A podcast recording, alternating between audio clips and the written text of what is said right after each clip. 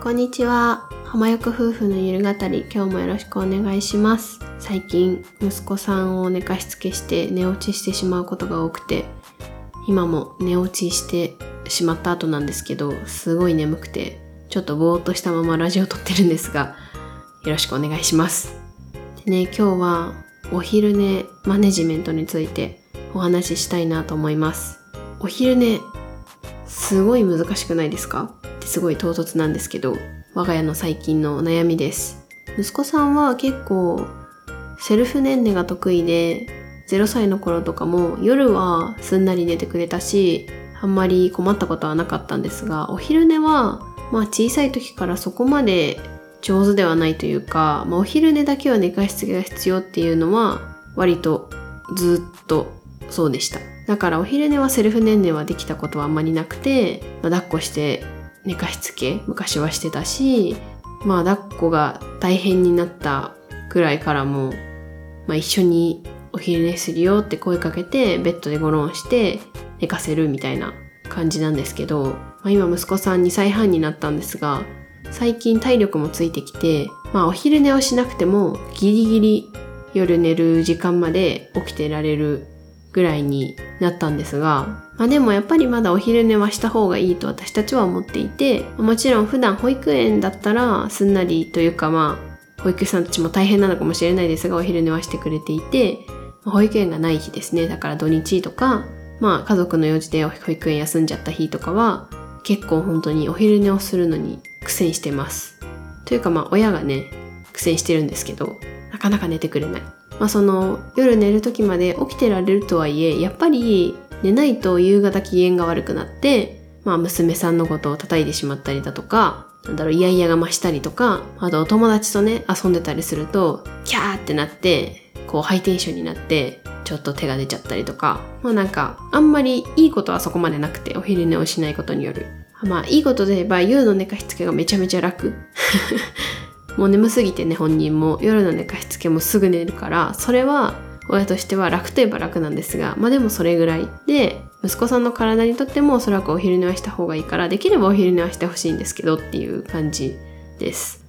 でね、土日とかは我が家は結構お外に出かけることが多くて、まあ、水遊びだの、公園だの行って、帰ってくると大体車で寝ちゃうんですよね。で、我が家はそんなすごい遠出のお出かけっていうのはあんまりしなくて、まあ車でね、30分ぐらいっていうとこが多いんですけど、まあそうすると、なんだろう、乗ってすぐ寝るわけではないから、残り15分とか、そういう感じで寝ちゃうから、そんなに寝てないんですよね。だから、できれば家に帰ってきて続き寝てほしいって感じなんですけど、なんだろう、やっぱり大人もいい感じで眠気が覚めちゃう時とかあるじゃないですか、ちょっと寝ると。なんかそういう感じで息子さんも今日も出かけていて、ちょっと本当に車で5分ぐらい寝て、で、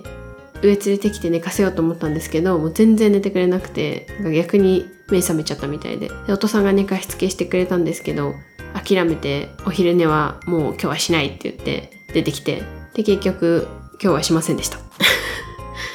まあ、できませんでした。なんかそのお昼寝をさせるのが本当に難しくて、皆さんどうやってやってるのかなと思って悩んでいます。なんかね、車からそーっと連れてきてるつもりなんですけど、なんだかんだすごい荷物とかあるから、それ下ろしたりとか、息子さんの靴脱がしたりとか、カーテン閉めたりとかってると起きちゃったりするんですよね。うん。まあそんなにね、寝てくれる日もあるんですけど、そうやって車に寝てても、ちょっとこう、抱っこして連れてきてゆらゆらしてたら続き寝てくれるみたいな日もあるんだけど、どういう日に寝てくれて、どういう日に寝てくれてないとか、そういう法則は多分あんまりなくて、たまたまかなと思ってます。で、あともう一つすごい最近困ってるのが、ワンオペのお昼寝の時です。息子さんね、ちょっとアレルギーがあって、あんまりラジオでは話してないんですけど、まあ、そんなにあの深刻なアレルギーではないんですが、まあ、なんかそれで午前保育だったり、保育休みしたりみたいなこともあって、そうするとまあ平日だから、お父さんは仕事で、まあ、お家にいたとしても仕事だから、そんなにその、お昼寝頼んだよとかはできないから、まあほぼ私がやってる感じなんですけど、でまあもちろん娘さんもいて、ってなると、一人で二人を寝かしつけるのかみたいな、もうできるのかっていう感じで、まあ、何回か10回ぐらいそういうシチュエーションあったんですけど娘さんと息子さんを2人いて寝かしつけに成功した確率10分の1とか2ぐらいかなって感じです。まあ、まずその娘さんの昼寝の時間と息子さんの昼寝の時間をかぶせなきゃいけないっていうのが相当難しいなと思っていて娘さんはまだほら寝る時間だよみたいなこと言ってもわからないから眠くないと普通に遊び始めるしおしゃべりするしみたいな感じで。でおしゃべりとかし始めると、まあ、息子さんもそれに乗っかっちゃうからキャッキャし始めて全然寝ないみたいな寝る時間だよって言ってもそれが伝わらないっていう難しさ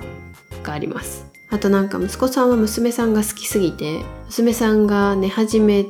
てるのにもかかわらずちょっかいを出して起こして私が怒るみたいなこともあるしなんかその2人寝かしつけるっていうのもすごい難しくてでも娘さんをリビングに放置して息子さん寝かしつけもちょっと無理だしうーんみたいな皆さんはどうやって2人一緒に寝かしつけてるんだろうって彼もまた最近疑問に思ってるんですけど。はい。もしなんかいい方法とか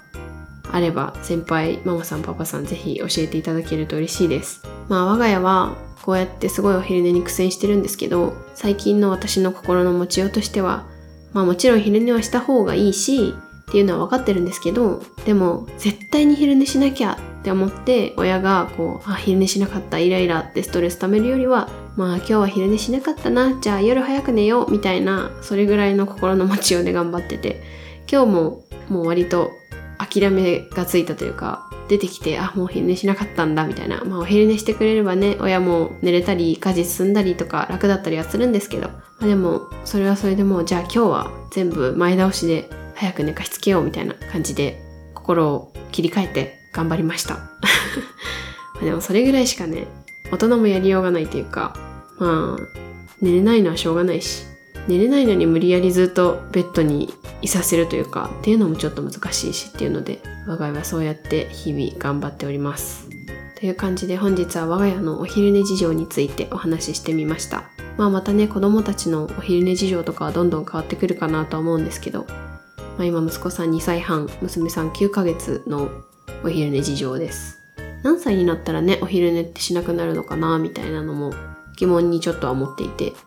か幼稚園とかは結構昼寝させないところが多いって聞くんですけど保育園は結構ね年長さんぐらいまでやるお昼寝するみたいなのも聞いたことがあるしでも睡眠はね大事っていうのは研究結果ではあるっていうのはよく聞くしっていうのでまあ大人もねちょっとお昼寝すると頭がすっきりしたりとかするからお昼寝は大事かなとは思うんですけど難しいですね。はい。こうやって浜横夫婦のゆる語りでは我が家の悩みも赤裸々にお話ししておりますので、またぜひ次回も聞いていただけたらと思います。話してほしいトピックとか